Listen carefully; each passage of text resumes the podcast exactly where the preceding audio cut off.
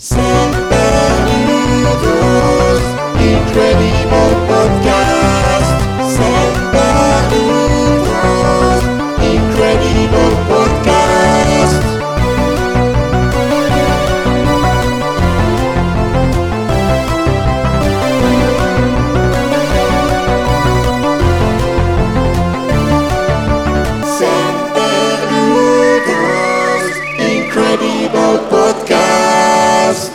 Bonjour, bonsoir, bienvenue dans le Semper Ludo Incredible Podcast numéro 22, si on s'est pas trompé. Mais normalement, il n'y a pas de raison que ce soit le cas. Ce soir, avec nous, en plus de moi, votre animateur préféré, Founet, non c'est pas moi, c'est Yvon. J'ai avec moi Plisken le survivant. Comment ça va, Plisken? Ça va et toi? On survit. C'est bien, c'est beau. J'ai aussi avec moi Vertigo Go Power Ranger. Ça va Vertigo? Oui, je suis là, je viens d'atterrir. Et également Sigourdi Gourdi. Alors c'était compliqué de trouver un, un jeu de mots avec, avec son pseudo. Vous, vous savez ce que c'est un ourdi gourdi? C'est pas une danse ou un truc, non, ou un instrument de musique. Ouais, euh, c'est une vieille, une vieille à roue. Tu sais, c'est- c'est- cette, cette espèce de, de, de mi- micro-guitare avec une manivelle. Comme dans Sea of Thieves. Exactement, Ouais. comme dans Sea of Thieves. Voilà, référence de gamer, ça, ça parle aux gens Ah. tout de suite. Trop de Formidable. références qui. Pardon? Trop de références qui m'échappent. Ah, T'as jamais joué à Sea of Thieves? Non. Et puis Nils, t'as, euh, Founet, pardon, t'as, accepté. j'ai- pas d'amis, donc euh, il faut des amis pour jouer à ce genre de jeu. euh, C'est pas faux, c'est pas faux, c'est pas faux. J'allais dire des bêtises, mais ce sera pour le off. Euh, D'ailleurs, on devrait sortir le podcast off, une sorte de bêtisier infâme. le, ma- le making of. euh, Ouais, ouais. ouais, avec- sur- sur- on fait ça sur Patreon, on a dit non, c'est pour nous. Généralement, c'est les Ah gens oui. qui ont du succès sur Patreon qui donnent ça comme paliqué, tu sais. Ouais, ouais, c'est. Il va falloir, va falloir trouver un moyen. Mais c'est peut-être un moyen de d'enfin avoir une rémunération correcte. On propose au chef. Bon, on, on s'égare, on s'égare. Euh, donc, ce soir, nous allons parler jeux vidéo, hein, pour changer, parce que en général, c'est un peu trop sérieux ce- cette histoire. Euh, avec mes très chers confrères. Et je propose qu'on commence euh, bah, par Vertigo, qui nous parle de son jeu du moment. Vertigo, le crachoir est à toi. Bon, alors. non, alors mon, jeu du moment, c'est euh, Axiom Verge, qui est un. Semble que je présente les mêmes jeux à chaque fois, mais c'est encore un Metroidvania, style 2D, un peu, un peu à l'ancienne, disons pixel art et tout. Très, mais très très fluide évidemment. Pas, pas tout récent, euh, c'est sorti en 2015 et développé par un monsieur tout seul, à l'époque en tout cas, qui s'appelle Thomas Rapp et qui en gros a fait la totalité du, jeu. Et euh, ben, comme, euh, comme souvent dans les Metroidvania, ben, c'est une grande carte, des, armes qu'on récupère à gauche à droite, et on commence tout petit, et plus on avance, plus on devient, a de, de, de- de capacité pour se déplacer, pour euh, attaquer les ennemis, pour explorer. Et là, le, contexte, c'est un peu, on a, a un chercheur dans un, laboratoire de, on sait pas trop quoi. Il y a, a un truc qui, explose. Et puis on se retrouve dans une sorte de dimension parallèle. Donc sachant qu'on était quand même un chercheur qui, étudiait les, les algorithmes, on sait pas trop, c'est quelque chose comme ça, qui est, qui euh, une sorte d'entité euh, qui sont définies plus ou moins par des, des maths. Et on se retrouve dans un monde qui est en fait peuplé avec ces algorithmes. Mais euh, c'est il y a une sorte, il y plus personne n'est vivant, il y a eu quelque chose qui s'est passé. Et euh, après quelques minutes de jeu, on, se retrouve devant une, grosse machine qui nous, explique qu'il y a eu justement un combat entre, entre euh, eux et, et les, les. Ah, comment ils s'appellent maintenant? Les méchants, enfin pas les méchants. Il y a eu une guerre, voilà. Et nous, on se retrouve là et on est un peu le dernier espoir pour fermer la brèche qui a été ouverte qui a causé tout ça. Et euh, donc, euh, le jeu est très. euh, Enfin, moi, j'ai tout de suite été vraiment à fond dedans parce que la, bande son déjà c'est du, du 8 bits un peu électro, bien, bien rythmé. Et puis ça, ça, te met tout de suite dedans. Et, autrement, le niveau exploration et tout, on est juste pas assez aidé. On est presque, on est, juste ce qu'il faut pour que tu, tu te sentes juste assez perdu au bon, moment et que tu as envie d'aller explorer. Et puis il faut quand même se souvenir de, des endroits où on est allé à gauche à droite. Euh, la carte est pas est vraiment très sommaire, donc euh, on n'est pas, euh, on n'a pas de, on sait jamais exactement où il faut aller. On, a des idées, on dit ah oui, j'ai vu des trucs qui m'ont bloqué là, il me faudrait faire ci, il me faudrait faire ça. Surtout si on a un petit peu l'habitude de ce genre de jeu, on se rend bien compte que ah ben à un moment donné, je vais pouvoir sauter plus haut, je vais pouvoir envoyer un machin assez loin pour activer ce- cet interrupteur. Et puis euh, le, ouais, le reste, c'est vraiment très classique. Il y a des salles de sauvegarde, donc heu, quand on peut que sauver à cet endroit-là, donc si, heu, s'il nous arrive malheur, ben, tu tu tu recommences, peut-être, heu, 10 minutes, en arrière de de jeu, donc c'est pas, on est on recommence pas juste, dans la salle d'avant et puis, tout est tout est prêt, donc ça ça c'est un peu à à l'ancienne, j'aime vraiment bien ce ce style de jeu, quoi. Il est pas excessivement long, il y a pas mal de secrets aussi. Et il y a notamment un des appareils, qu'on trouve assez au début, qui est une sorte de disrupteur qui permet, heu, dans certains cas de faire un peu bugger les ennemis, donc qui peut les rendre généralement plus plus, heu heu, vulnérables ou alors qui leur fait un peu changer de fonction, les transformer en plateforme, par exemple, pour pouvoir, monter dessus et aller plus haut ou alors qui permet encore de rendre enfin, de faire disparaître des murs, par exemple, ou encore de trouver les secrets du jeu. Parce que le jeu est quand même, heu, enfin, il y a disons, l'histoire principale. On va justement aider ces ces ces immenses, heu, robots à refermer cette brèche et mais il y a aussi, heu, un peu des petits secrets du jeu à gauche, à droite et notamment, il y a une flopée d'armes, en fait, de donc de base, on a juste une sorte de de fusil, enfin de laser qui qui tire droit devant. On a besoin de on a besoin de 1 ou 2 autres pour, heu heu, franchir les premiers obstacles, mais après, en fait, tout le reste est plus ou moins, heu, optionnel. Donc si on explore un peu, on va pouvoir trouver rapidement des armes un peu plus intéressantes. Certaines sont franchement pas très utiles, elles ont une portée très courte, ou des trucs qui vont en diagonale et qui, qui partent dans tous les sens, mais il y a d'autres, d'autres armes qui permettent justement de de faire la différence, typiquement, durant certains boss ou autres et ça, c'est bah, c'est comme ça qu'on est récompensé en explorant. Et aussi après des petites notes, heu, des des messages à traduire en fait, de 2-3 trucs à faire dans dans le menu, entrer des codes.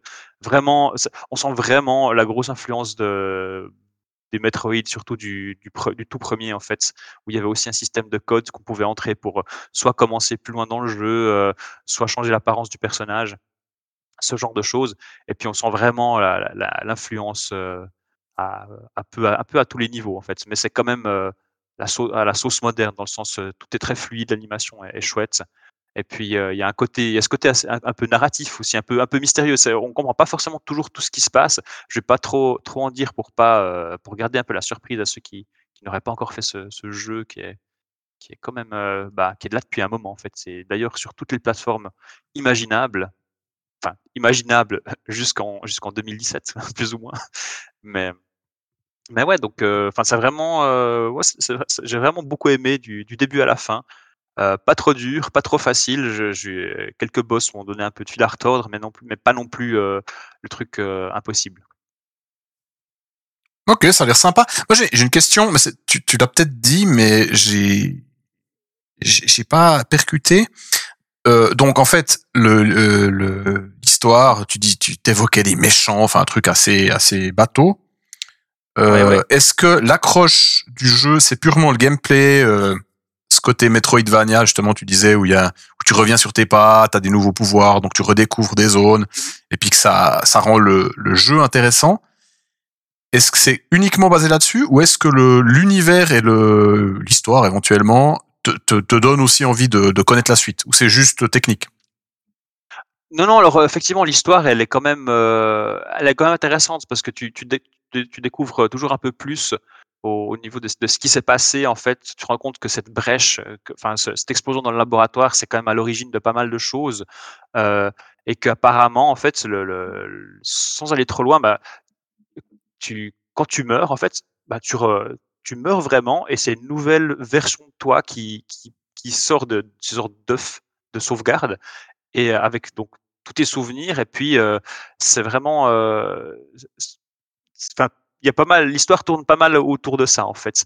Dans, il y a plusieurs versions il pourrait y avoir plusieurs versions de toi-même, et en fait, ces histoires un peu de d'algorithme, comme moi je l'ai compris, ça représente plus ou moins tout ce qui se trouve bah, dans, le jeu, dans le monde où, tu te trouves, parce que typiquement bah, tous les ennemis ont un peu des patterns qu'on pourrait euh, on pourrait dire que c'est des algorithmes à chaque fois en fait. Et puis le fait que tu puisses les les faire bugger puis dévoiler d'autres choses, c'est aussi euh, il y a aussi un lien par rapport au, au, euh, disons au domaine de recherche que, que ton personnage, enfin que le que le protagoniste a, euh, disons sur Terre. Donc il y a quand même une certaine cohérence. Et puis tu au début c'est ces robots géants en quelque sorte, ils sont un peu en, morceaux. Est-ce qu'ils veulent t'aider? Est-ce qu'ils veulent te manipuler? Parce qu'effectivement, ils ils te demandent de l'aide, mais en même temps, ils te, ils t'offrent pas vraiment d'alternative. Donc, euh, c'est, c'est, t'as envie d'en savoir plus, mais en même temps, tu te sens pas trop euh, vraiment en danger parce que tu, tu- dès que tu, plus t'avances dans le jeu, plus t'as des, des, enfin, plus, enfin, plus t'avances, plus t'as de capacité. Donc, tu te dis, ok, c'est bon, je, je, je- là, je suis à l'aise, mais euh, on sait jamais. Mais il y a vraiment un scénar, quoi. Ok, ça. Il y a vraiment un scénar, ouais. ouais, ouais. Est-ce que quelqu'un a des questions pour notre ami? Non, moi j'avoue que ça m'intrigue. Tu disais que tu disais que tu avais l'impression de toujours parler des mêmes jeux. Donc toi, tu, par rapport à d'autres Metroidvania, tu, tu le situerais où? En termes de préférence ou bien de, de mécanique? Alors, euh, assez haut dans l'échelle, les, euh, les mécaniques, donc il y a surtout cette histoire de, de disrupteur d'adresse, je sais pas comment c'est en français, parce que voilà, je joue toujours en VO, euh, qui, est, qui est assez chouette en fait. Il y a ce, ce, ce, ce petit, euh, donc ces petites couches d'énigmes qui est chouette. Il y a quelques temps, j'avais présenté aussi euh, Environmental Station Alpha, qui est, euh, disons, graphiquement un peu moins bon et qui est beaucoup plus, euh, disons, il est un peu plus long et, et intriqué. Action Verge est un peu plus, euh, enfin, il est un peu plus moins complexe disons, dans le sens. Il y a aussi des secrets et tout. Il est la musique, j'ai préféré la musique et, les graphismes. Et puis il est moins, un peu moins prise de tête, disons. Tu peux, euh, tu peux plus profiter du jeu. L'histoire est un peu plus racon, il est plus narratif aussi, un peu plus d'histoire qui est racontée. Euh, ça fait, il y a aussi un, peu des aspects où, qui font un peu réfléchir, disons, euh, comme c'est euh, par rapport au scénario. Donc euh, moi je le classe vraiment euh, assez haut dans, dans ceux que j'ai pu tester jusque-là. Visuellement, il y a un petit aspect Giger, non Ou, euh, Ah Moi, ouais, je l'avais ouais, ouais. dans ma wishlist depuis longtemps, puis c'est ça qui me faisait de l'œil, c'est ce côté très euh, Hans Ruedi Giger. Ah euh, mais complètement, ouais, oui, Alien, ouais. tu, ouais, bah, tu vois justement, tu as ces robots qui sont là euh, assez tôt. Ouais, ouais. Alors effectivement, tu as ce côté un peu alien, pas autant que dans... euh, parce que j'a- j'avais vu, comment il s'appelait euh, Scorn, c'est ça, il y a un jeu Korn, ouais. Bon, alors voilà. là où c'est clairement du, c'est le jeu, ça. ouais. Exactement. Non, non, là, c'est, euh, là, il y a aussi quelque chose. euh, mais ce qui est, ce qui est bien, c'est que tu as vraiment un peu des, t'as des- forcément, tu as des régions du monde, chacune a un peu sa, son atmosphère, son, son ambiance. Et puis, euh, c'est c'est pas, c'est pas non plus trop, trop sombre. Euh, mais Mhm. effectivement, c'est- il y a un peu cette patte de, de- il y a des, des formes bizarres parce que justement, les, certaines créatures que tu croises, c'est un- c'est ouais, c'est un peu des amalgames de plusieurs créatures. Des fois, c'est c'est c'est chouette. ça, espèce à de SF mécanique. organique comme ça. Ouais, exactement, exactement. C'est Ouais. un, un peu organique, un peu mécanique. Hmm. Donc vraiment, vraiment chouette. Euh, J'essaie de, pendant que, pendant que je réfléchis à, quelque chose à dire, je vais regarder combien de temps j'ai joué à peu près. Ah ouais, ouais. euh, moi j'ai mis une douzaine d'heures à, à- à le faire, donc euh, j'ai pas tout, tout, enfin, tout, tout trouvé euh, du premier coup, mais euh, une bonne partie quand même euh, de tous les objets à trouver à gauche à droite pour euh, ce qui t'améliore ta vie et tes euh, deux trois trucs comme ça. Euh, donc c'est pas c'est pas hyper long, mais franchement euh, c'est c'est très Il y a un 2 aussi, hein. Il y a Ouais, un deux, ouais, Ça faisait partie des deux questions que j'avais. Hmm. Vas-y. Bah, pardon, chef, Pas pardon. de, pas de souci. C'est très bien. J'aime le- l'initiative. Mais oui, il y a un 2 effectivement que, que je vais m'empresser de faire une fois que j'aurai terminé euh, les autres jeux en cours, qui, se, qui par exemple seraient situés à, à Poudlard et ses environs. Mais dont je vais pas parler cette fois. Quoi? Le 2 se déroule à Poudlard, mon dieu. Quoi? Il, est malade ce mec. Après Alien, euh, bon bref. Euh, non, puis ma deuxième question, c'était pour mon comment mon, mon truc récurrent. J'en perds mes mots. Ma marotte, ma Madeleine de Proust. Est-ce qu'on peut y est-ce qu'on peut y rejouer 12 milliards de fois? C'est pour quelqu'un qui ou- c'est pour quelqu'un alors- qui nous écoute et qui a tendance à jouer Oui. au jeu 12 Alors- milliards de fois. Alors, qui reconnaîtra et je ne le citerai pas. Alors à 100% oui, parce qu'il y a un mode euh, seed et speedrun où donc speedrun c'est assez facile, c'est oh, t'es, juste chronométré puis je crois que si tu meurs tu- c'est fini ou t'as, un- malus et t'as un mode euh, aléatoire ou comme ça où en fait les, les objets sont échangés de place parce que t'as quand même pas mal de, de raccourcis possibles dans le jeu. Euh, je n'ai trouvé un ou deux plus ou moins par hasard parce que bah t'essayes deux trois fois de faire un truc, tu comprends comment euh, combiner deux trois actions d'affilée, ça te fait tu peux aller plus loin. Donc euh, ouais, tu, là tu peux le rejouer. Alors il faut euh, ben, il faut aimer, faut, faut bien le connaître, je pense, avant de pouvoir se lancer dans les trucs, euh, dans les, les, euh, euh, enfin, les générations aléatoires, parce que si tu connais pas exactement quoi faire comment, ben, c'est tout de suite moins amusant, je pense. Mais du coup, oui, beaucoup rejouable. Avec du loot? Euh, on peut considérer que c'est du loot. Ouais. Bon, alors, on tient quelque chose. On tient quelque chose. On tient quelque, chose.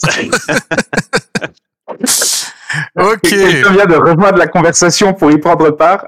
Ouais, Je pense qu'il a des oreilles qui sifflent, le pauvre. Ok. Bah, écoute, merci, euh, Vertigo. Est-ce que tu veux ajouter quelque chose?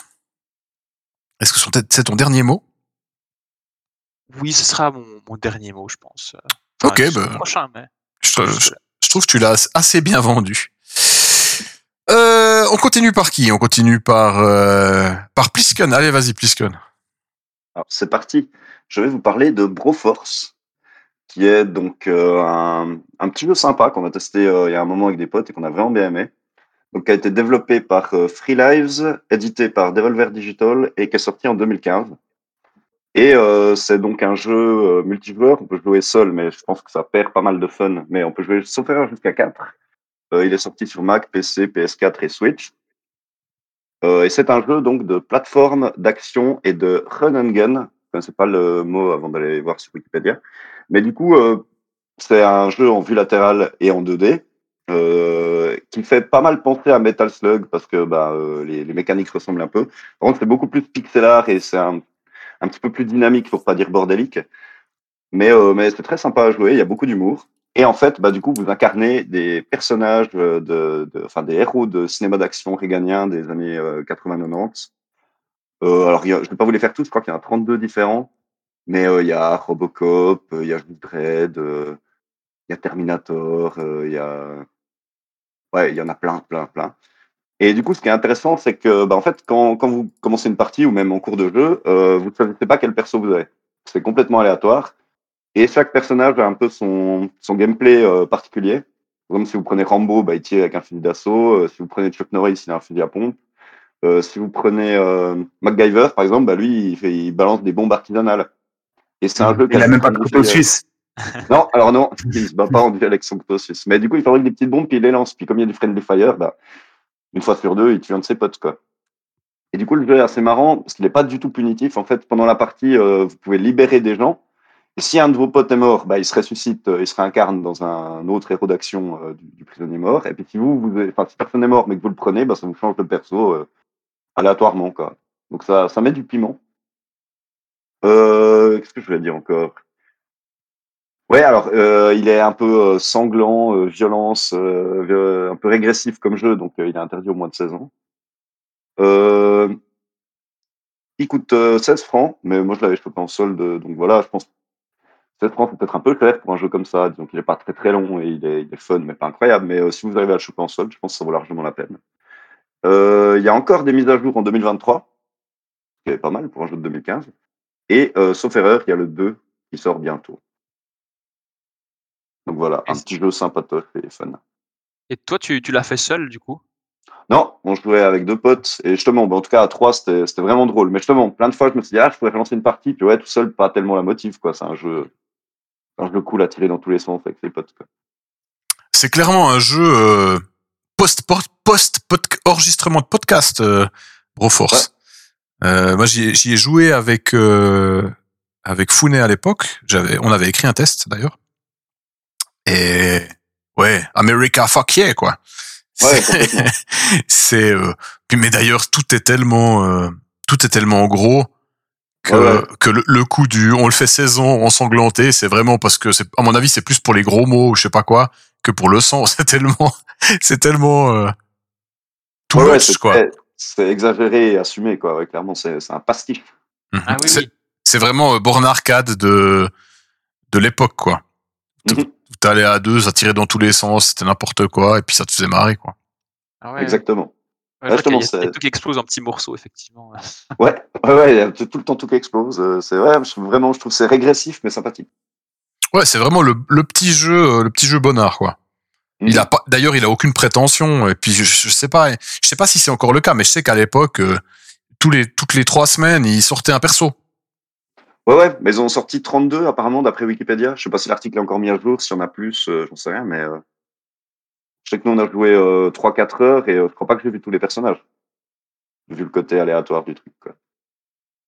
Ouais, puis le, alors moi, je me souviens d'avoir joué seul au début pour voir un peu le truc. Il est pas désagréable seul. Ok, sais pas, c'est effectivement plus fun à plusieurs, mais euh, comme jeu qui fait un peu, euh, je dirais, de, de, de gameplay, d'ambiance rétro, il se, il se laissait euh, déguster, surtout qu'il est rigolo, quoi. ouais, ouais. Il, te- il te balance des, il te balance des souvenirs à la gueule euh, tout le temps, quoi. Mhm. Ah ouais, c'est référence sur référence. Quoi. Et puis j'avais l'impression aussi qu'il y a des, je sais, de mon souvenir, c'est assez lointain, mais qu'il y a des, euh, des comportements de, des personnages qui changent en fonction des niveaux et des et de et des personnages, des personnages des autres joueurs avec qui tu joues. Euh, genre il va faire des cris différents ou des poses différentes ou des, il y a des petits, euh, Ah, des petits, comme ça, des petits easter eggs. euh, ouais ouais, Des, des interactions circonstancielles en fonction des autres personnes. ouais ouais. Ah, c'est cool ça. Ah, je pense que si, tu- si tout le monde a joue une version de Schwarzenegger, ouais, il y a peut-être euh, peut-être un petit qui se passe dans l'animation, je sais pas. Enfin bref, des bêtises comme ça. Ça, C'est assez bon. En revanche, j'ai des très bons souvenirs de ce jeu. Et puis effectivement, euh, la remarque sur le prix, euh, faut le prendre au solde parce que c'est un, c'est une petite plaisanterie quoi. C'est ça. C'est un petit jeu, c'est pour rigoler, quoi, mais, euh, mais très très sympa. C'est le comment? Le- La grande période de la, de- de- comme tu disais, Reagan, Reagan et la lutte contre les méchants. C'est vraiment Ouais. ça. Euh, juste- justement, par rapport à ça, au-delà du côté pastiche et puis euh, de le côté outrancier, est-ce qu'il y a un vrai propos politique anti-impérialiste ou bien pas du tout?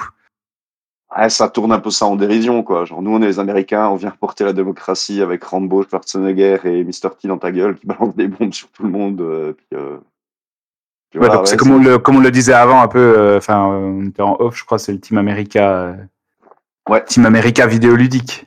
Exactement, ouais, Mm. ouais.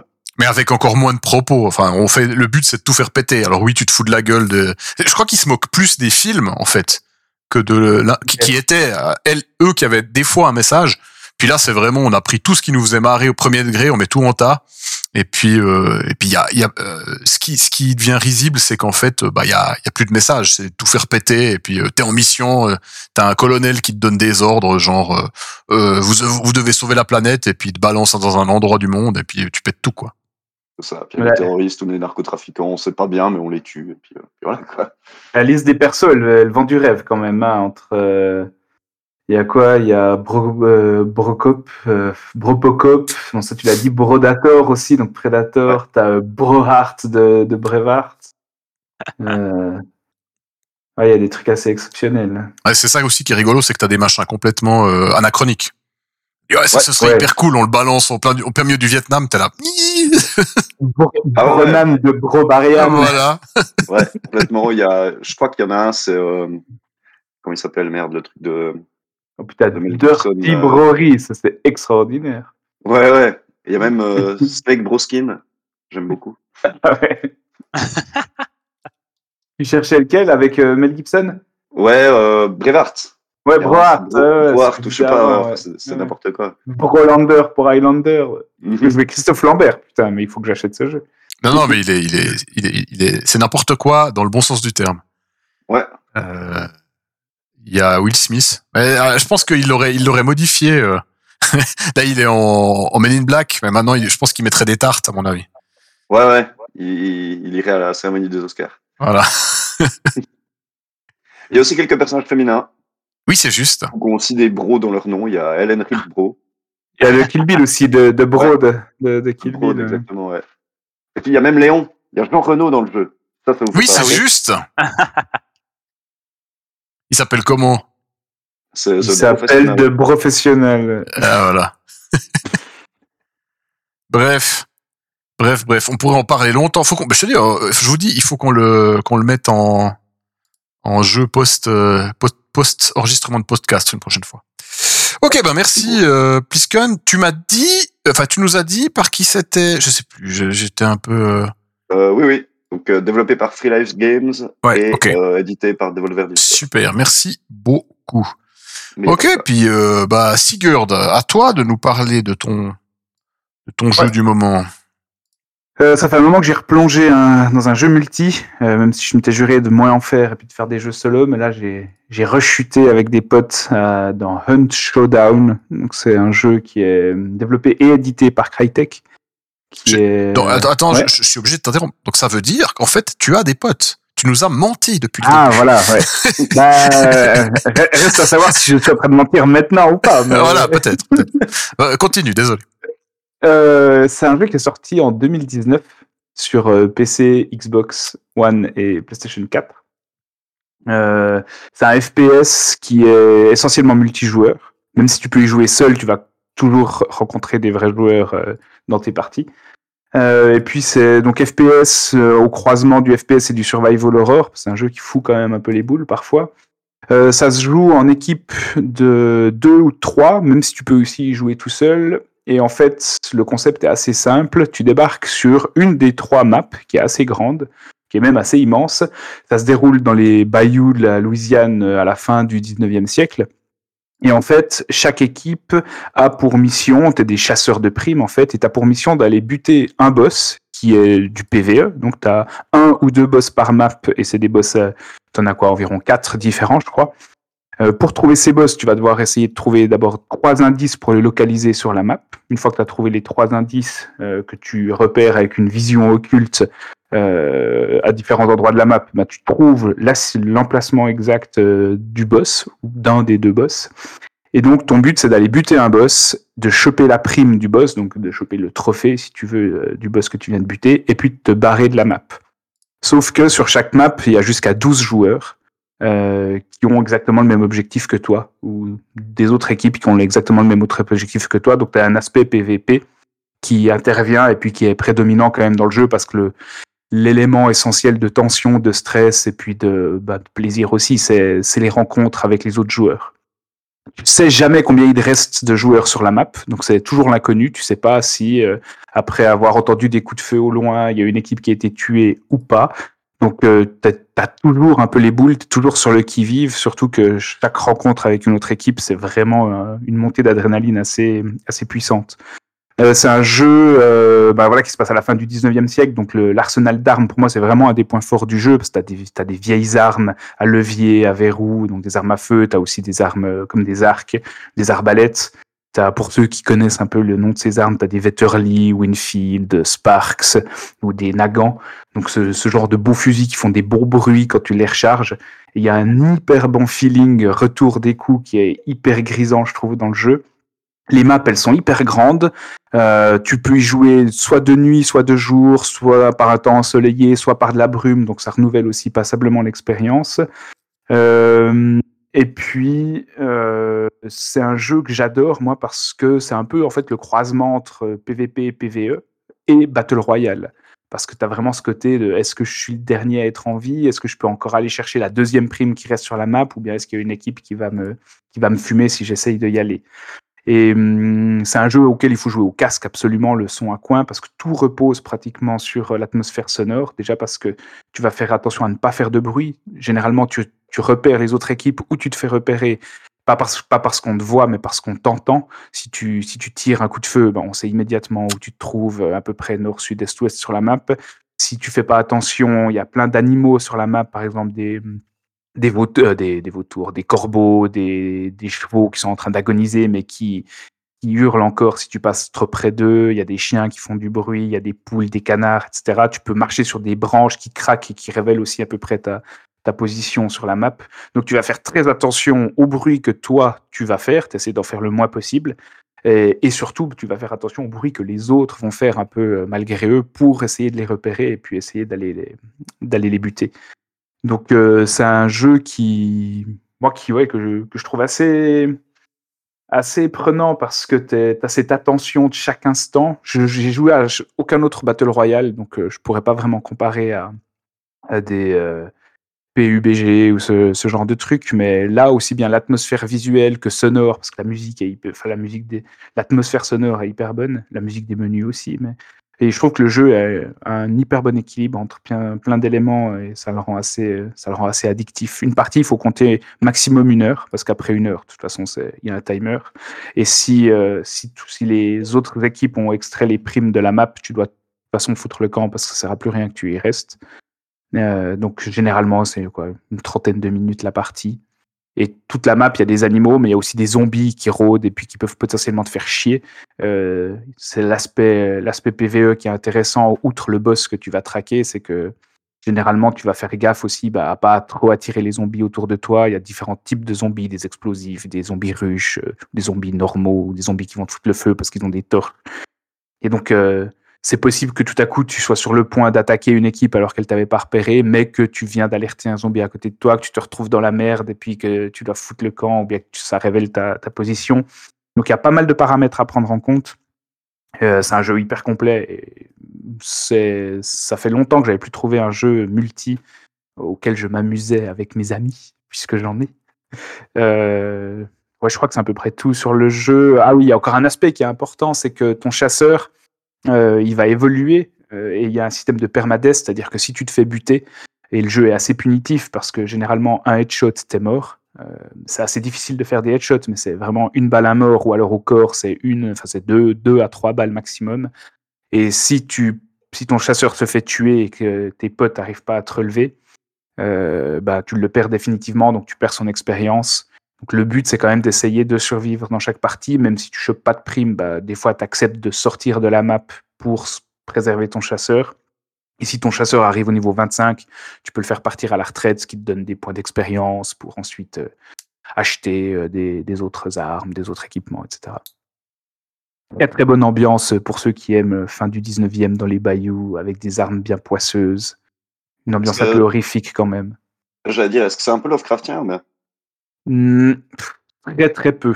Ok. Euh, c'est Lovecraft, c'est pas vraiment Lovecraftien parce qu'il n'y a pas de, il y a pas, il y a pas vraiment de mythologie Lovecraftienne et puis visuellement, éventuellement un boss qui peut te faire penser à du Lovecraft, mais sinon les boss c'est une araignée géante, c'est un spectre qui se déplace un peu sous forme de nuée de cafards qui tout à coup prend la forme d'un humanoïde ou c'est un- une espèce d'homme oiseau ou alors un gros tas de chair, un boucher euh, avec euh, avec des espèces de faucilles dans les mains. Donc, il y a, y a peu de choses qui font penser vraiment à Lovecraft. Éventuellement, quand tu passes des, des, surfaces d'eau, parce qu'il y, y a des étangs, il y a des rivières, parfois tu as des diables dans l'eau, des espèces de créatures tentaculaires euh, qui, qui peuvent t'attraper et qui te font très très mal si, si elles te chopent et qui font du bruit aussi.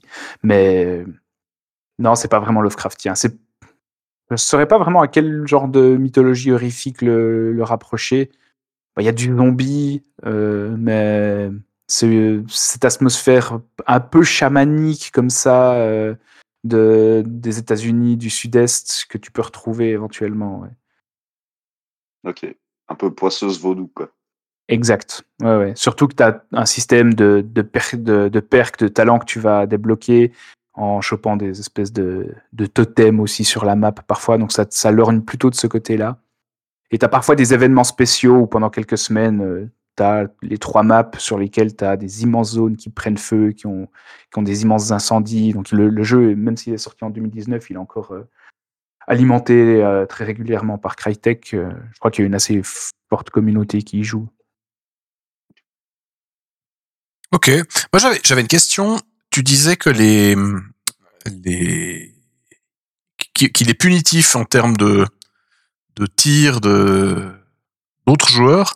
Ça se passe Mhm. comment à ce niveau-là, euh, par rapport au, tant aux, aux boss que, que, qu'aux zombies ou aux monstres, euh, bêta que tu rencontres un peu lambda, je Ah. Et Je pense qu'il faut, une, il faut un temps d'adaptation. Au début, je pense que tu peux passablement te faire emmerder par euh, le PVE.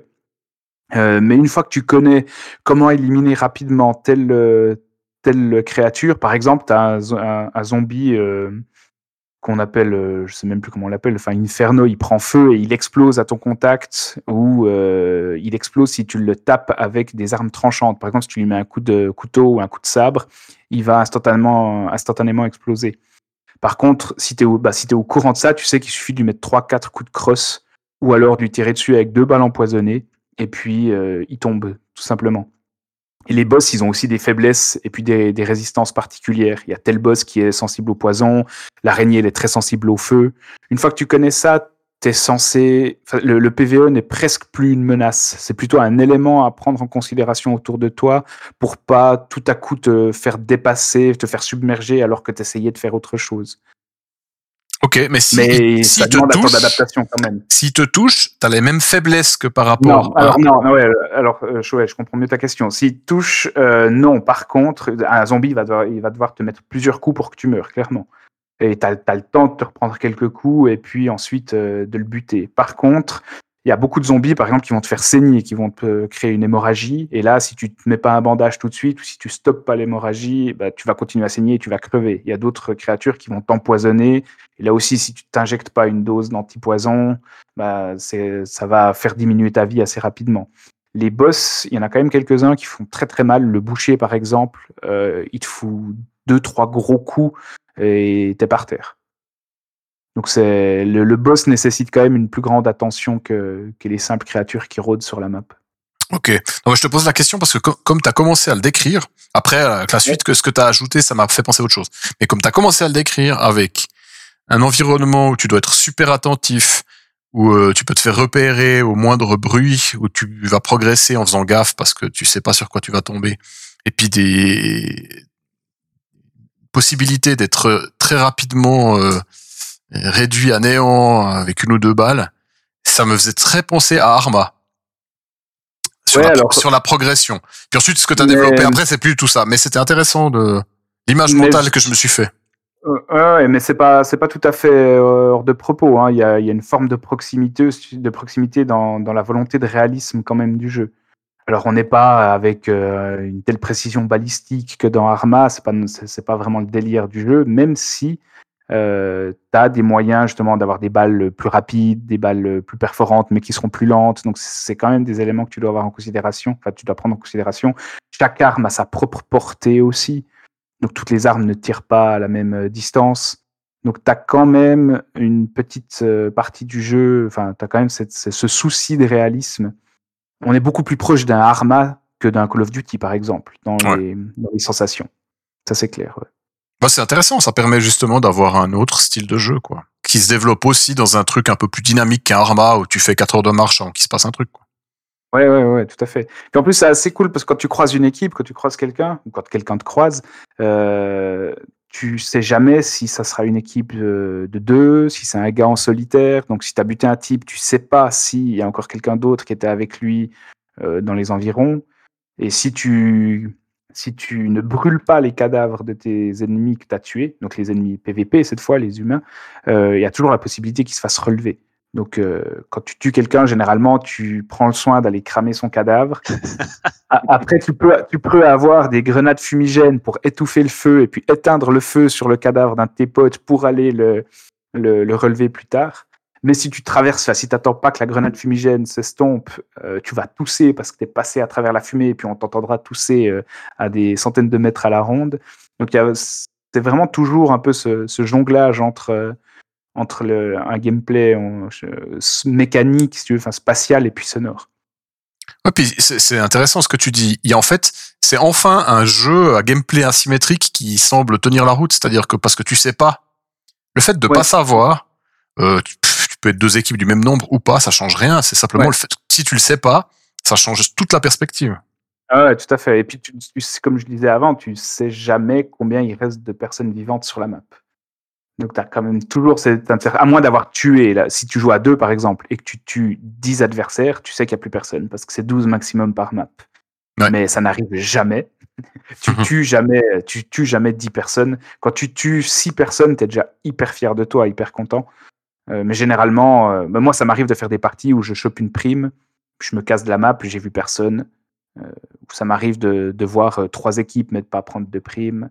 Et puis la dernière chose que j'ai pas que j'ai pas expliqué, c'est que quand tu tues un boss, tu chopes une prime, et à ce moment-là, tous les gens sur la map vont voir où se trouvent le- les porteurs de primes. Tu as des éclairs qui se dessinent dans le ciel si tu touches, si tu presses la touche de la vision occulte qui te permet de voir les indices aussi. Tu vas voir où se situent ceux qui portent les primes. Si tu ouvres la map, tu vois aussi euh, des petits éclairs sur la map pour te révéler leur, euh, leur position. Et toi-même, quand tu portes la prime, tu as le droit à 5 dark visions, donc des visions occultes aussi, où tu vas voir si dans un périmètre plus ou moins proche, tu as des adversaires qui se trouvent. Tu vois des espèces de formes euh, floues, orange, là où tu as des adversaires. Donc ça te donne ce petit avantage, mais en même temps, tu sais que tout le monde sait où tu es à ce moment-là.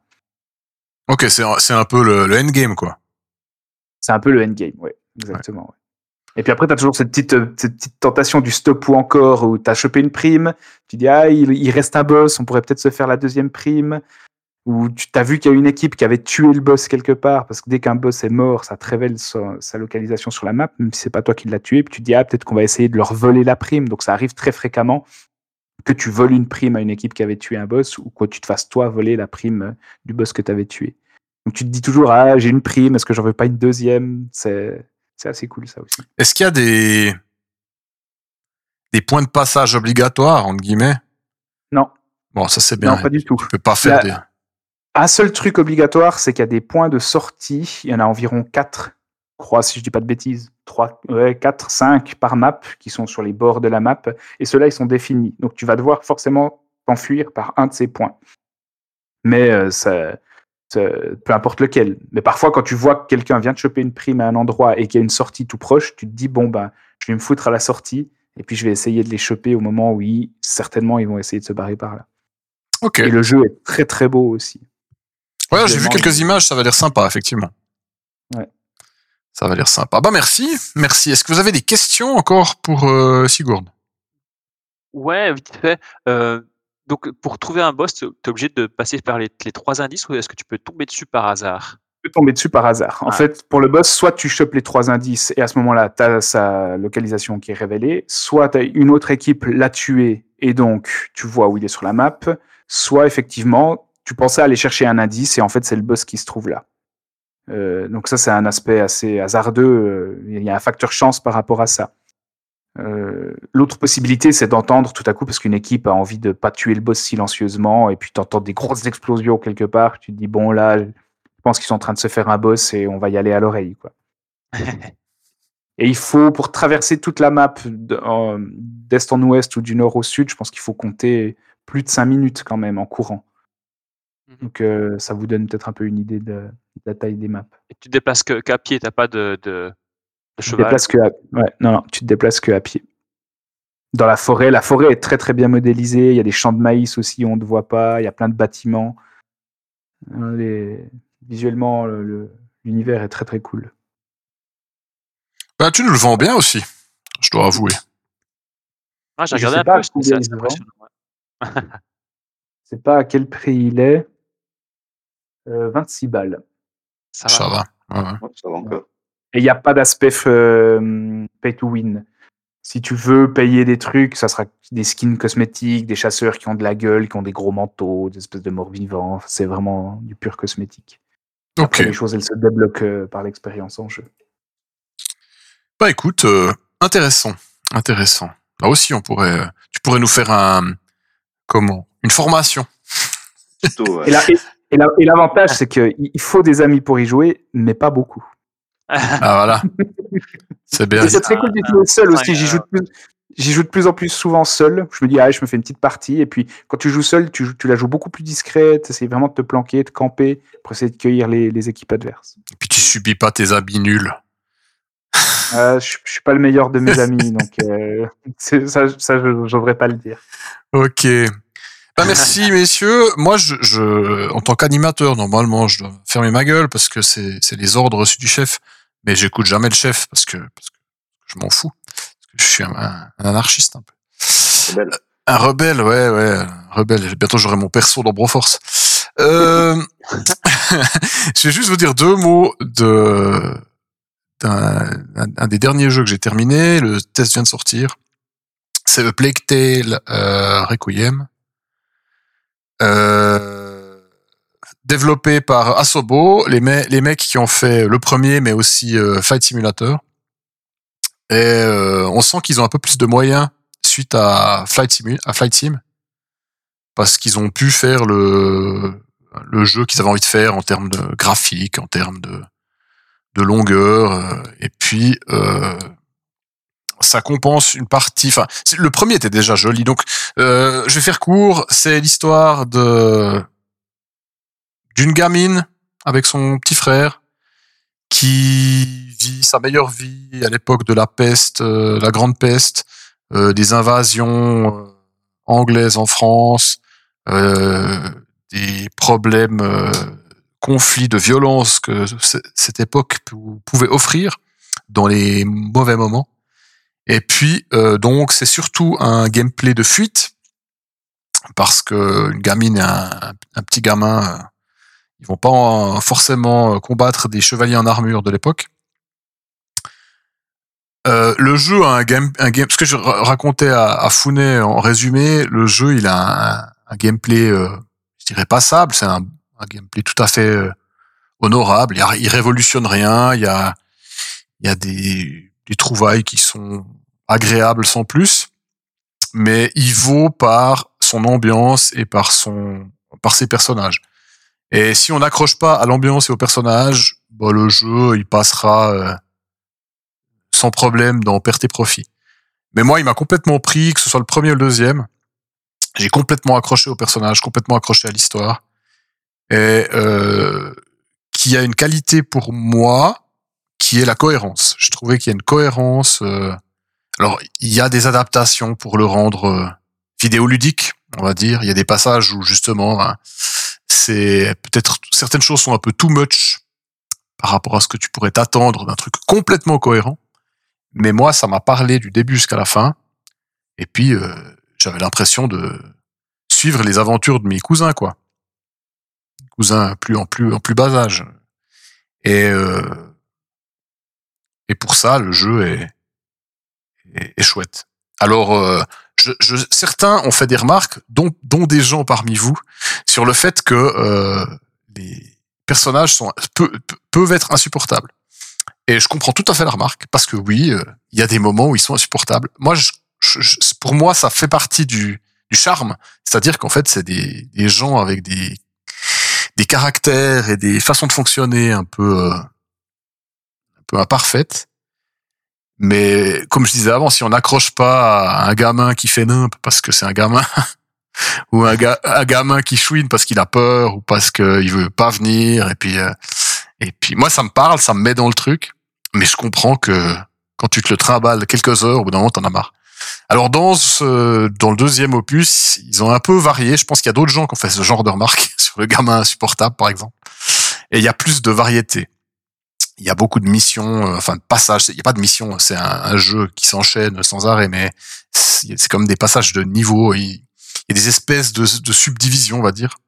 Et des passages où justement euh, on est soit seulement la fille, de rares, très très rares passages où seulement le, petit frère, et il y a un certain nombre d'autres euh, intervenants, que ce soit, euh, on peut pas les contrôler, mais ils sont avec nous et ils ont un certain nombre de de, de,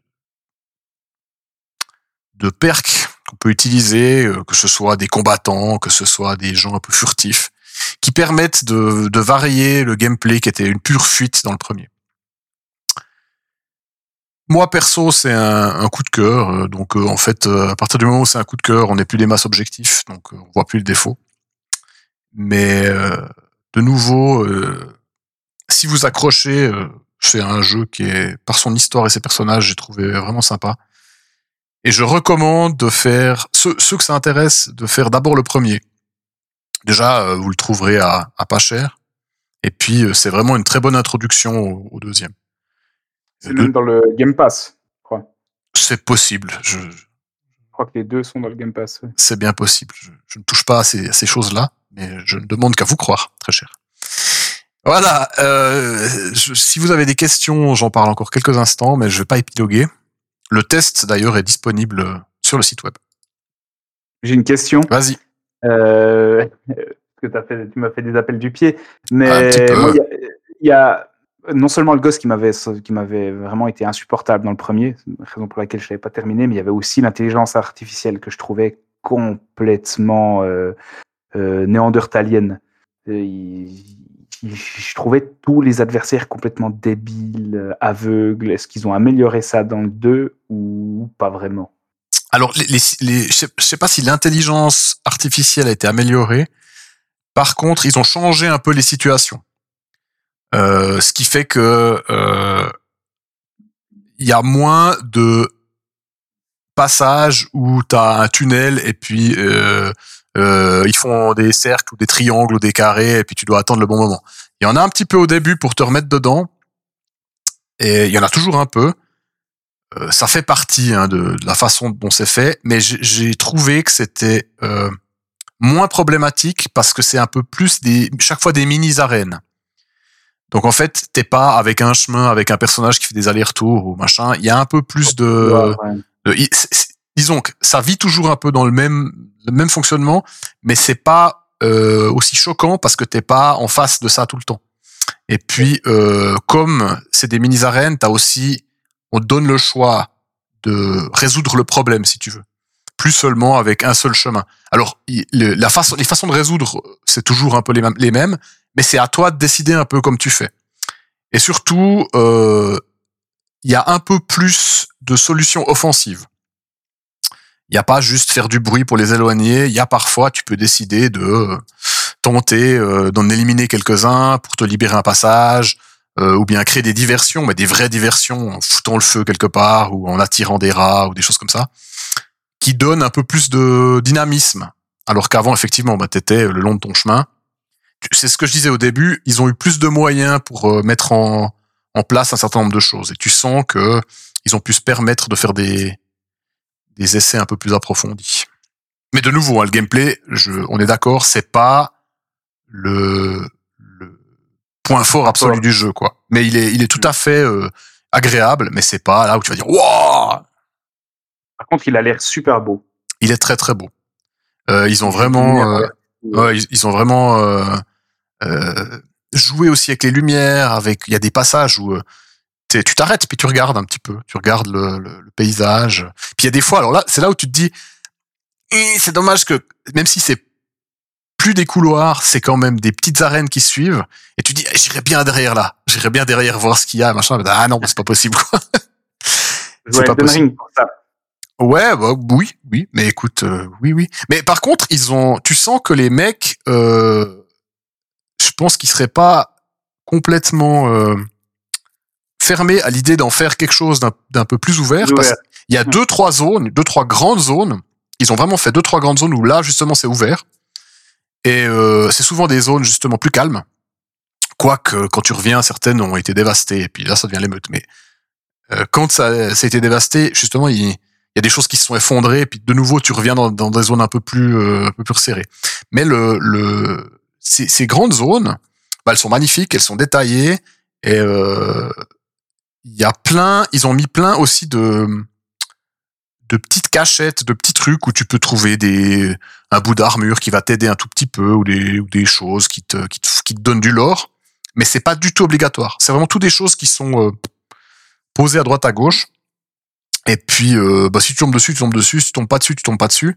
Ça t'empêche pas d'avancer dans le jeu, mais ça ça crée vraiment un, un univers euh, intéressant et, et assez cohérent.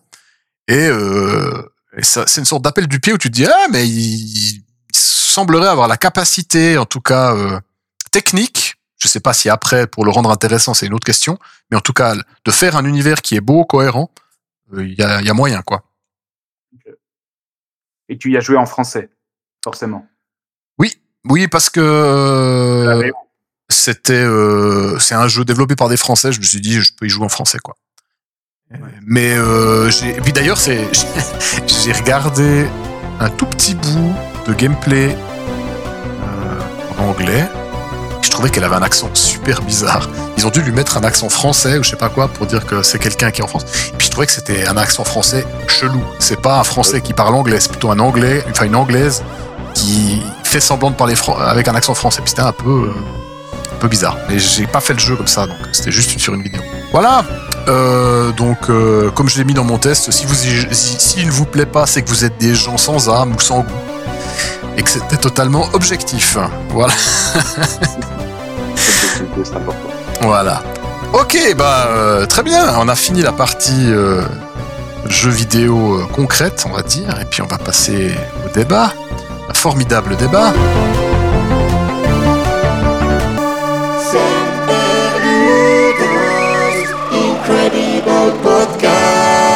Qui s'intituleront. J'ai- pondu ça avant, ce sera peut-être tout, tout pourri, on verra. Le remake dans le jeu vidéo, une mode, une bonne idée, la restauration d'une œuvre ou de la flemmardise? Qui veut commencer? Ah, pas tous en même temps. C'est un peu tout ça à la fois. Je me mouille, je vais, je vais doucement, je me mouille la nuque avant de plonger. C'est bien. Mais euh... non, mais parce qu'il y a, enfin, euh, dis- disons que des remakes, il y en a toujours eu dans, dans beaucoup de formes d'art. Hein. Je veux dire, euh, par exemple, dans le cinéma, il y a plein de grands films, euh, Le Bon, la Brute et le Truand ou Scarface, euh, qui sont des remakes, ou même Star Wars. Enfin, il y a un côté où c'est pas parce que tu fais un remake que c'est forcément nul et que tu vas forcément raconter l'histoire de la même manière ou que tu vas pas apporter quelque chose, quoi. Star Wars, c'est un remake? Euh, ouais, d'un film euh, japonais, d'un Kurosawa, sauf erreur. Ouais, c'est fortement inspiré. Ouais, Euh, voilà. Bah, après, c'est toujours la grande question. À partir de Qu'est-ce- quand- mais je crois qu'est-ce qu'ils qu'on appelle un remake, ouais. Ouais, Ouais. bah, justement, je crois qu'ils avaient acheté les Ouais. droits pour pas se faire emmerder euh, par, euh, par Kurosawa. Je dis Ok. pas de conneries. Donc après, ouais, il y, y a des très bons remakes et il y en a des très mauvais. Et c'est vrai qu'on voit que ces dernières années, euh, les industries du divertissement euh, ont tendance à miser sur des grosses franchises pour pas prendre euh, de risques parce qu'il y a déjà un public prêt et que enfin, ils exploitent un peu la nostalgie et c'est vrai que c'est c'est tout à fait questionnable. Et Je, je pense qu'il faut qu'on définisse remake en fait, parce qu'effectivement c'est super large. Euh, Dans, il y a... dans le- jeu, dans le jeu vidéo, tu dis? Ouais, ouais, ouais, oui, rien que dans le jeu vidéo. Même dans le jeu vidéo. En fait, il y a- il y, a deux choses à vraiment distinguer dans le jeu vidéo. C'est le, le remaster, qui est une forme de polish, c'est-à-dire qu'on prend exactement le même code du jeu et on applique un filtre, pour le dire très simplement, un, un filtre graphique.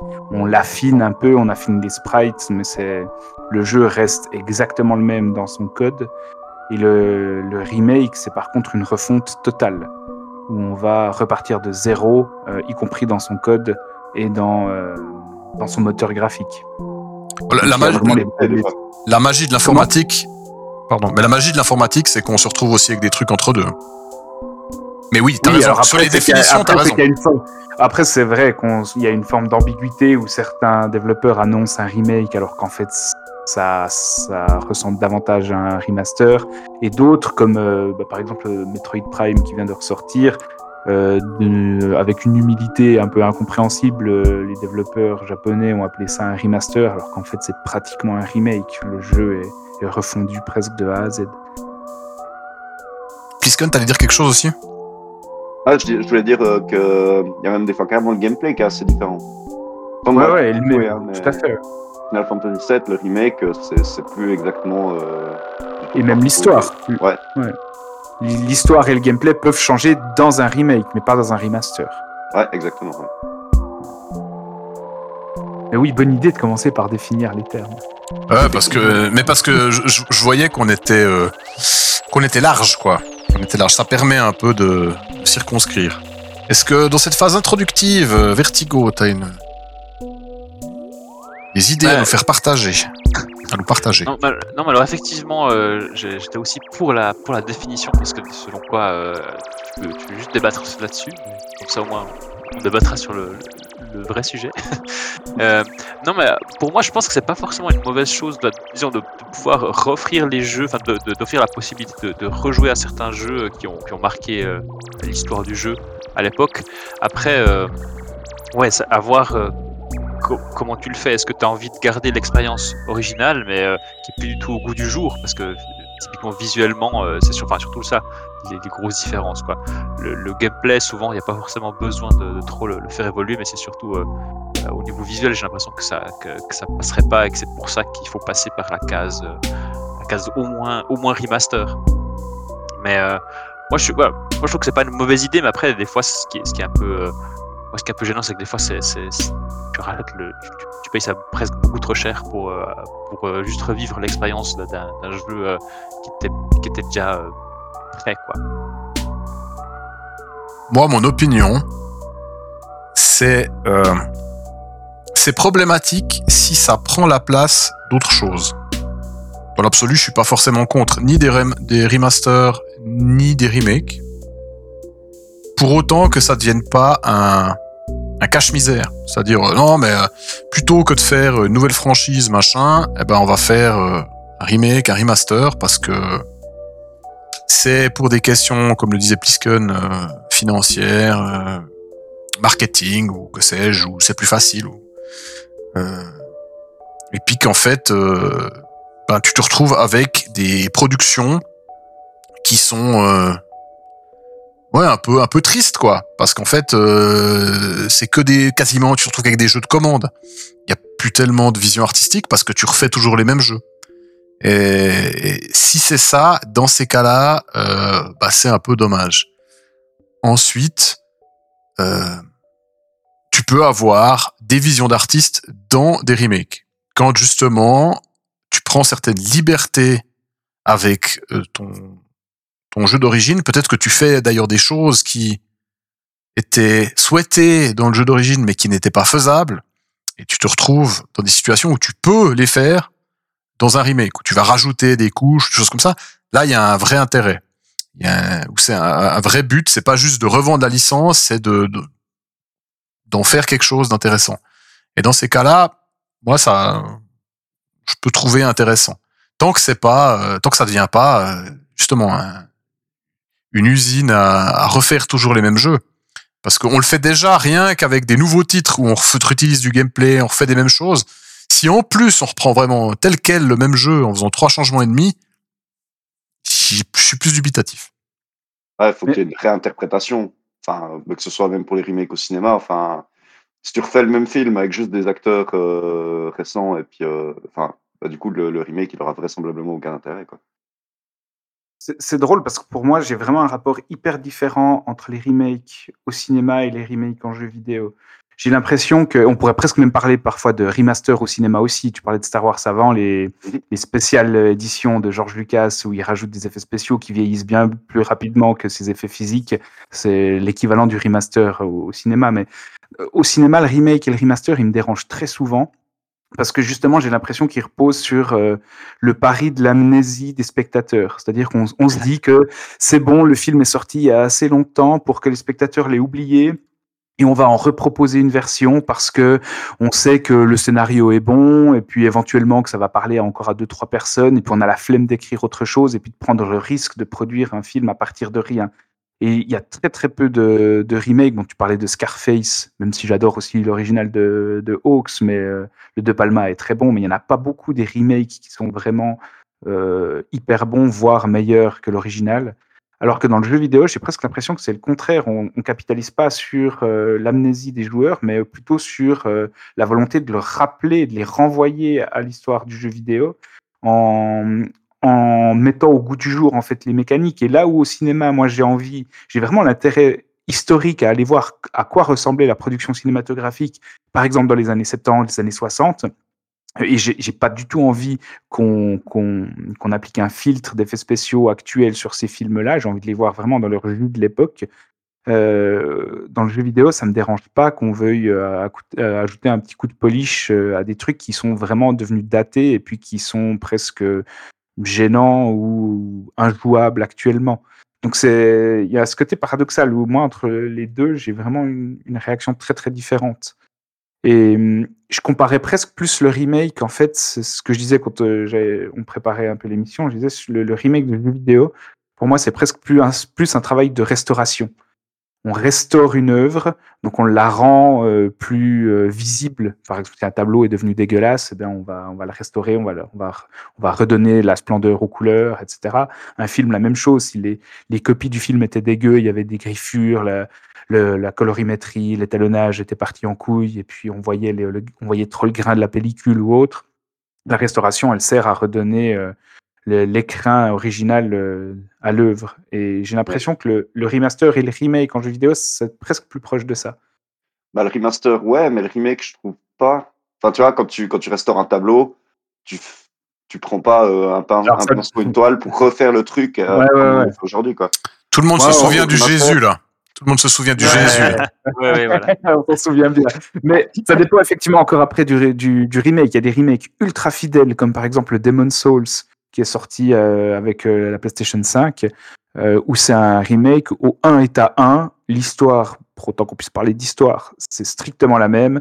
Les, les mécaniques, c'est strictement les mêmes. Simplement, graphiquement, que le jeu a été euh, refait de A à Z. Et après, il y a des remakes, comme tu parlais de Final Fantasy VII, où là, on prend des libertés sur l'histoire, on prend des libertés sur le gameplay. C'est effectivement pas du remake au même degré. Mais si c'est du remake où 1 est à 1, c'est presque du travail de restauration pour moi. Et Alors- ça me dérange pas. Je dirais, il y a certaines époques de jeux vidéo qui ont plus besoin que d'autres. C'est vrai qu'il y a certains jeux qui ont mal vieilli. Euh, tu vois ça et puis t'es là, ouais, c'est quand même très moche. Et puis il y a d'autres trucs qui ont un cachet euh, rétro où justement ça pose aucun problème à des gens de jouer à ça. Et, Je et pense que la, la, la 3D effectivement, la 3D euh, précoce, début de la 3D, la ça. 3D polygonale euh, Ouais, euh, c'est- Donne Un, ouais. Final Fantasy VII.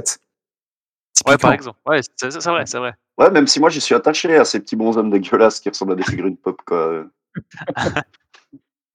Par, par rapport à ce que tu disais, euh, Zivon, il y, a, aussi la proximité dans, euh, temporelle ou chronologique du, remake. Si tu prends de Last of Us, par exemple, qui a eu une version remaster peu de temps après sa sortie originale, parce que euh, la PS4 était sortie, on en a fait une version un peu polish pour la PS4, et maintenant il y a une version remake de Last of Us qui s'appelle Last of Us Part 1. Quand tu joues au Last of Us original, c'est encore largement jouable. C'est clair que les graphismes, c'est ceux de la PS3, à la fin de la PS3, mais là, de faire un remaster quelques années à peine après, puis un remake, il pousse un peu, quoi. Non, effectivement, mais c'est ce que, je disais. Je, pense qu'il y a, tout un tas de, de bonnes raisons, de bonnes temporalités ou de pour euh, où je te rejoins complètement. Où ça peut être intéressant de restaurer un jeu euh, pour le rendre euh, plus intéressant. Moi, je me souviens d'avoir joué à Settlers 2, que j'ai énormément joué quand j'étais jeune. Puis ils ont fait une version euh, 10 Years Anniversary. C'était censé être plus beau, eh ben je trouvais plus moche. Euh, ils ont dit ouais en machin mais pff, non j'étais là mais prenez à la limite vous prenez celui du début et puis vous augmentez la résolution et puis euh, Mhm. et puis voilà ça suffit faut le, faut le- c'est- pour moi ce genre de restauration euh, ça suffit et puis il y a des il y a dans d'autres cas où ça se où ça se ça, ça, ça- ça se défend complètement mais j'ai plus de dépend. peine euh, avec la partie où je disais est-ce que c'est le mode? C'est que j'ai alors il y a le fait qu'on vit dans une société dans laquelle la création de jeux vidéo, c'est exponentiel. Il y en a de plus en plus. Donc en fait, euh, plus on avance, plus il est logique qu'on ait de plus en plus de remakes, si on veut bien. Si on prend le matériel de base, bah, il est de plus en plus euh, épais.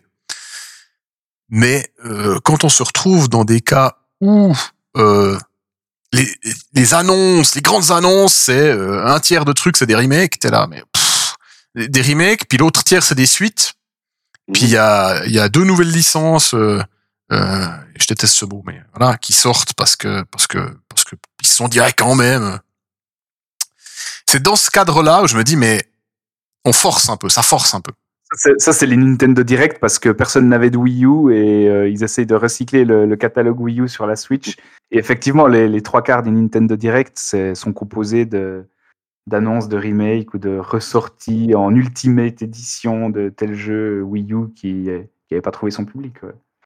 Mais comme les, les, les fans de Nintendo sont des fans zouz, ça passe crème quoi. C'est vrai, je Après, confirme. Instant. Moi, je- La je- question, c'est de savoir s'il y a des velléités artistiques ou bien c'est juste, euh, juste pour faire tourner la machine euh, puis rapporter du fric, quoi. Ouais, je pense que tu peux voir ça de la façon dont tu veux parce que effectivement, vu que la Wii U a eu assez peu de, de succès, donc euh, c'est pas, enfin, tu vois, de porter les jeux sur Switch, ça permet au moins que que les gens y jouent. euh, Ouais, parce qu'il y a quand même deux, trois. D'ailleurs, d'ailleurs, euh, c'est la fin, c'est bientôt la fin du support euh, de la 3DS, je crois, du, enfin, du Dans une semaine. des- où- une semaine, ouais, c'est ouais. le shop, les shops en ligne, euh, tout, tout ferme, donc c'est le dernier moment pour euh, se procurer les. Ah non, mais ce sera trop tard si je dis ça dans le podcast. Ah bah voilà. C'est Voilà, c'est pas grave. Ça, euh, Écoute, on va faire, on va faire un remaster du podcast. Tu vois, par- Par exemple, Diablo 2, euh, la Resurrected Edition, je trouve extraordinaire le travail qu'ils ont fait dessus. C'est c'est absolument sublime. Ou les Resident Evil, euh, même le premier qui avait été euh, refait pour la GameCube, Mhm. ou le- les nouveaux euh, remakes des Resident Evil 2, 3, j'ai pas encore joué au 4 là, mais le, ouais, 2 et le 4, 3, j'ai- c'est excellent. Bon, Ouais, c'est- mais la c'est- 4, j'ai j'ai regardé, ouais, excuse-moi, j'ai regardé juste avant les, des images et puis ouais, c'est vraiment une refonte complète quoi. Il y a, il y a des, Ah ouais. c'est fou quoi. Alors Mais- que de base, il était, il était déjà assez marrant. Enfin, c'était, c'était un peu, euh, c'était, c'était bien pour son époque quoi, tu vois. Voilà, ça, mais- Par exemple, le fait que dans Resident Evil 4, tu pouvais pas avancer et tirer en même temps, c'est quelque chose que tu pourrais plus faire aujourd'hui. Et si tu essaies de rejouer à Resident Evil 4 actuellement, ça, ça grince quand même un peu, ça. C'est ce que C'est j'allais dire. voilà, C'est avec- c'est des jeux qui, qui, qui portent les stigmates de leur époque. Et euh, si tu as envie d'y rejouer, je peux comprendre que tu les fasses un peu différemment. Euh, parce que euh, parce que parce que parce que voilà, c'est comme euh, si tout d'un coup euh, vous avez envie de jouer euh, c'était quoi Alone in the Dark. Ils- Ils sont ces jeux sont extraordinaires. Mais y jouer maintenant, faut s'accrocher quoi. Alors, C'est comme regarder un film en ouais. VHS alors que tu as du Blu-ray ou du Blu-ray C'est ça. 4K. C'est pour, ça- c'est pour ça que pour moi, là, on est plutôt de ce côté-là, j'ai l'impression que, que du, de la Ouais. mode de la- du remake flemmard. Mais, moi, moi, ce qui m'embête, a- c'est c'est que justement, il y a eu trois. Il y en a. il- c'est- c'est- la plus- quand ils ont commencé à faire des remakes, c'était des bonnes idées justement. Ils ont magnifié, ils ont dit machin, et puis tu te dis ah ouais, c'est ah, c'est pas mal comme c'est une bonne idée. Puis maintenant, ils se disent ah mais en fait, on en vend plein. on va faire des remakes, on va faire des remasters, plein, plein, plein, plein, plein. Et c'est là que j'ai le problème. J'ai pas le problème sur le concept, hein, qu'on soit d'accord. Ça peut donner des très bonnes choses, mais j'ai le problème avec ce qu'on est en train d'en faire.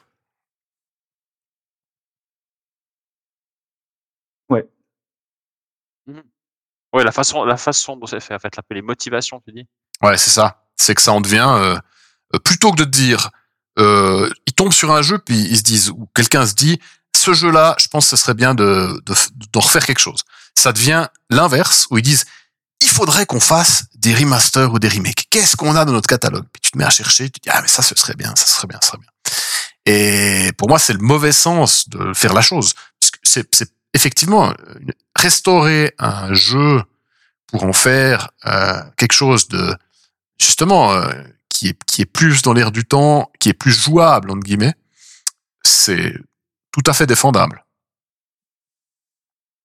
Et même si certaines limitations de, bah, dues à la technologie euh, et à l'époque euh, apportaient leur charme à certains jeux, je trouve. On Il y a un côté, il y a un côté historien, à- il y a un côté historien à préserver aussi, c'est-à-dire de se souvenir que le jeu vidéo, ça a été ça à un moment donné. Ouais, puis typiquement pour les jeux d'horreur, bah, type Resident Evil ou, euh, ou d'autres, quoi. Enfin, le, le fait que les caméras, elles vont pas bien, que, bah, enfin, ça, ça crée une tension. Typiquement dans les jeux Mhm. d'horreur, je trouve que ça apporte quelque chose, quoi. Le fait que ton personnage il se balade avec un balai dans le cul et puis euh, il faut trois minutes pour viser. Bah, du coup, quand il y a un zombie, t'es en panique à chaque fois. Même quand tu connais le jeu Ouais. par cœur, t'es là, mais putain, je vais jamais arriver à le buter, mais il fait que bouger. Ouais, ouais. Bah, il y a un certain nombre de jeux maintenant qui gardent les. C'est surtout dans les les remasters plus que les remakes, la possibilité de switcher. C'est-à-dire Le Diablo 2. Ouais. Voilà, et à Diablo 2, moi j'ai fait euh, Alerte Rouge, Commandant Conquer. Là aussi, euh, je joue à la version remaster, je me dis, eh mais c'est hyper fidèle. Et puis ensuite, t'appuies sur le bouton, ça. Oh putain, mais c'était vraiment moche. Euh, Et en fait, dans ta tête, c'est comme le remaster. Dans ta tête, c'était comme ça. Mhm. Et en fait, ils ont ils ont remis à jour pour que ce soit comme c'était dans nos souvenirs, en fait. Parce que si tu regardes en fait comme c'est réellement, c'était vraiment des bouillies de pixels.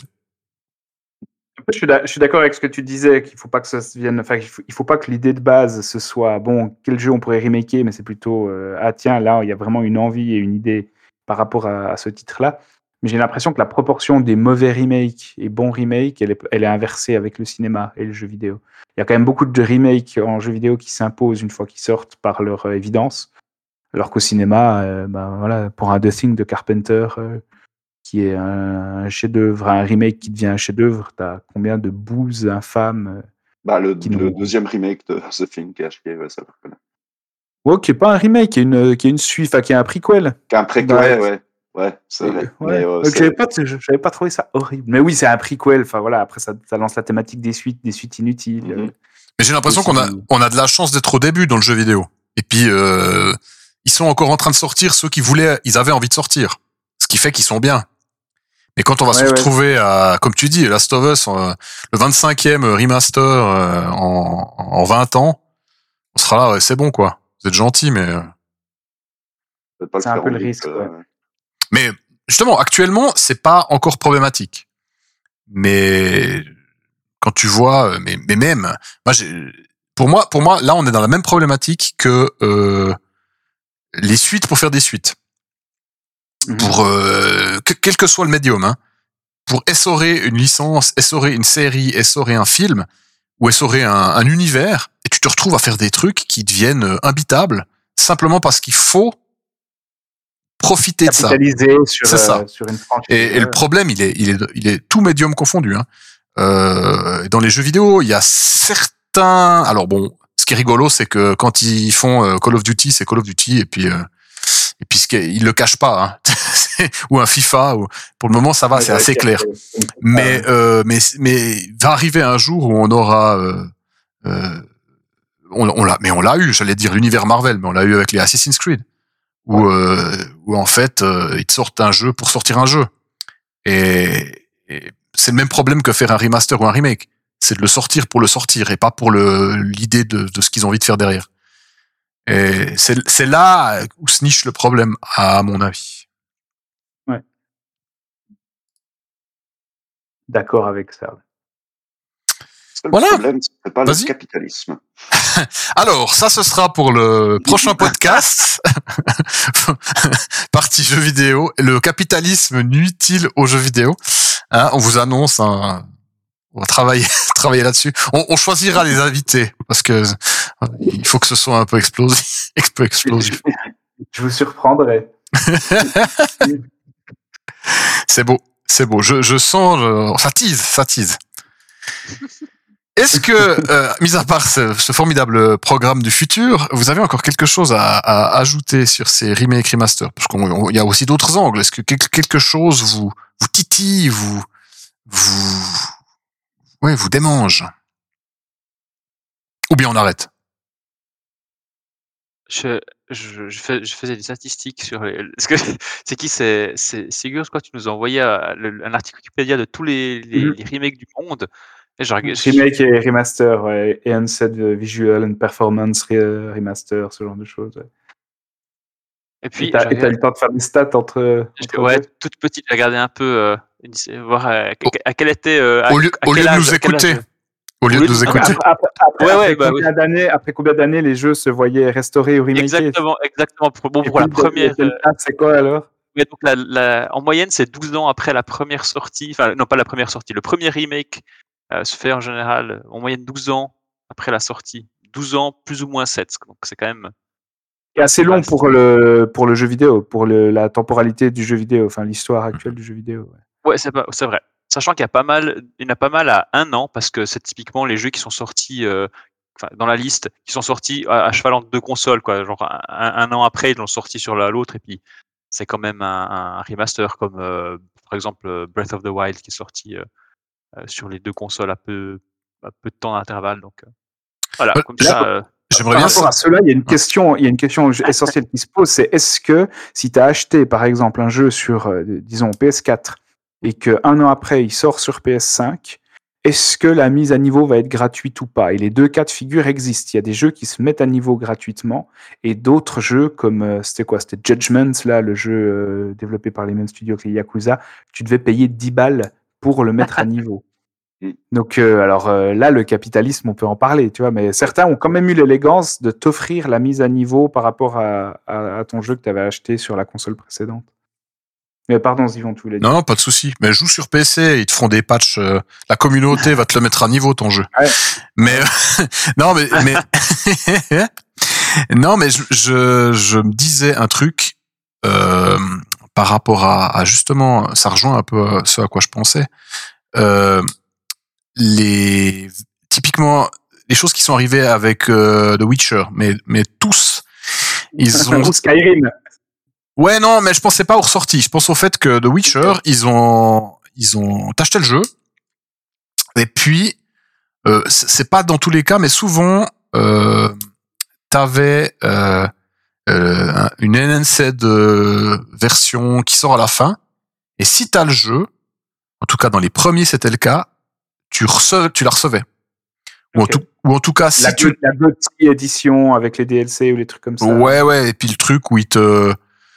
euh, même si t'as pas les DLC, mais ils te, ils te font une mise à jour graphique, ils te font le truc euh, comme on voulait le faire au début, euh, bug corrigé, euh, quête en plus, euh, machin, on a tout fixé de jeu. C'est la version, c'est la Definitive Edition souvent, qui, qui est en fait un, remaster euh, une année et demie après ou deux ans après, qui en fait, euh, on a eu le temps de le faire, de le finir, si tu veux, hein, à l'époque où on, on vit, où c'est que tu sors un truc à une date donnée. Et dans ce cas-là, en fait, c'est des espèces de remasters à très court terme, mais qui sont pas euh, présentés comme ça. C'est même presque des remakes vu qu'ils rajoutent des bouts dedans. Et ce système-là, euh, pour le court terme, me pose pas de problème. Surtout qu'en général, soit euh, ils te le donnent, soit la mise à jour est de très très. euh, c'est c'est une pécadille, hein, c'est vraiment pas grand-chose. T'as d'autres exemples que The Witcher? Parce que c'est des projets qui étaient assez généreux par rapport à ça. Les DLC sont souvent gratuits chez eux. Alors, il y a CD Projekt qui fait ça. Il y a, euh, c'est c'est pas exactement pareil, mais Paradox euh, avec a une politique de DLC très agressive. hein. Ils sortent un jeu et puis Ah ensuite bah, tu, tu vas avoir des, des Si palanquets. DL- l'intégrale, il te faut 250 balles. Ouais, mais le truc c'est qu'à chaque DLC, il y a quasiment la moitié des nouvelles features qui sont données gratuitement. Et en fait, euh, Mm. ton, ton jeu, il bénéficie de chaque fois de nouvelles euh, fonctionnalités qui viennent gratuitement dans toute la vie du jeu. Et puis, euh, en fait, les gens qui payent des DLC, ben, ils payent euh, pour tout le monde, pour ceux qui vont avoir ces fonctionnalités. Donc déjà, c'est intéressant. Et en plus, celui qui host, si tu fais une partie multi, eh ben, c'est sur ses DLC à lui. Ce qui fait que tu peux avoir un mec qui a tous les DLC, tu fais une partie multi, eh ben, c'est valable chez tout le monde. Et tout le monde joue avec tous les DLC. Oui, c'est juste. C'est juste, ouais. Et d'ailleurs, ils ont une communauté de, fidèles qui euh, qui payent des palanquets de pognon euh, euh, dans ces DLC. Alors moi, j'ai j'ai pas mal, je joue pas mal au jeu Paradox et j'ai pas mal de DLC, mais typiquement, je les achète à 5 balles sur Steam, tu vois. Ils sortent quand un, DLC Paradox sort, c'est 30 balles, mais euh, tu t'attends un peu, il y a jamais d'urgence, hein, et puis. Et puis voilà, enfin, je suis en train de m'éloigner du sujet, mais il y a possibilité d'avoir des suivis de jeux. euh, je- mais, mais je sais plus quel jeu. Il y a un jeu où le remaster, il a été donné. Un remaster qui est sorti bien plus tard. Hein, il a été donné au possesseur de l'original. Je sais plus lequel c'était. Bon, bref. Et t'as trouvé d'autres stats, euh, Vertigo? Euh, écoute, c'est ce que j'ai fait moi, mais euh, écoute, alors euh, si tu veux savoir, si tu veux tout savoir, euh, le, le plus vieux remake a 34 ans, enfin a été fait 34 ans après la sortie du jeu. C'est lequel? C'est Alex Kidd in. Miracle World 87, Il y a un remake d'Alex Kidd. 2000, ouais, de, de 20 2021, donc euh, Peut-être je pourrais passer le deuxième niveau. ah peut-être, peut-être, ouais. Ouais, il est sur PC, donc euh, il y a moyen. non, c'est ça. Après, euh, j'enverrai une petite photo de la courbe, si vous voulez. Ça marche. Donc, comme ça, On- tu peux, pré- tu peux prédire les remakes maintenant. tu me. Ouais, non, mais tu, fais. des- acheter des, des, des parts. Fais, fais la, la courbe, on la mettra dans le- l'article euh, qui accompagne le podcast. Parfait. parfait. Génial. Ok. Alors, je vois que, que le temps passe. Est-ce que vous avez des, euh, des final words? Quelque chose pour conclure? Ou bien, ou bien on, on laisse en suspens et puis dans le, dans le remaster du, du podcast, euh, ce sera ajouté. Il y aura une fin alternative.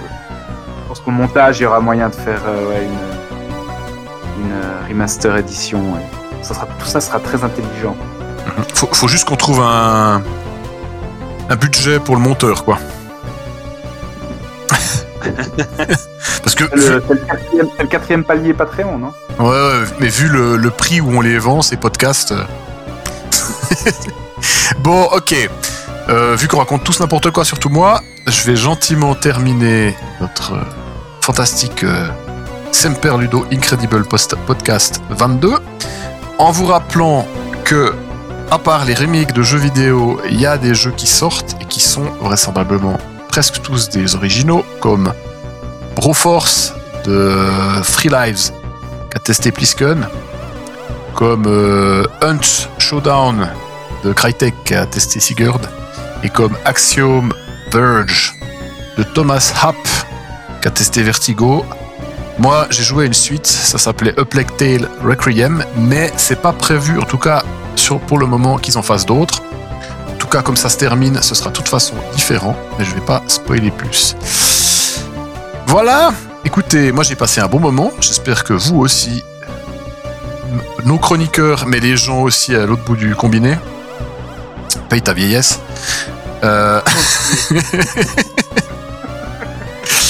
Je vous souhaite une bonne fin de journée, une bonne fin de matinée, une bonne soirée, une bonne nuit, suivant l'heure à laquelle vous écoutez nos bêtises. Et puis on se retrouve bientôt. Allez, bonne soirée. Bientôt. Merci, à plus. Ah ouais, bonne soirée. Bonne.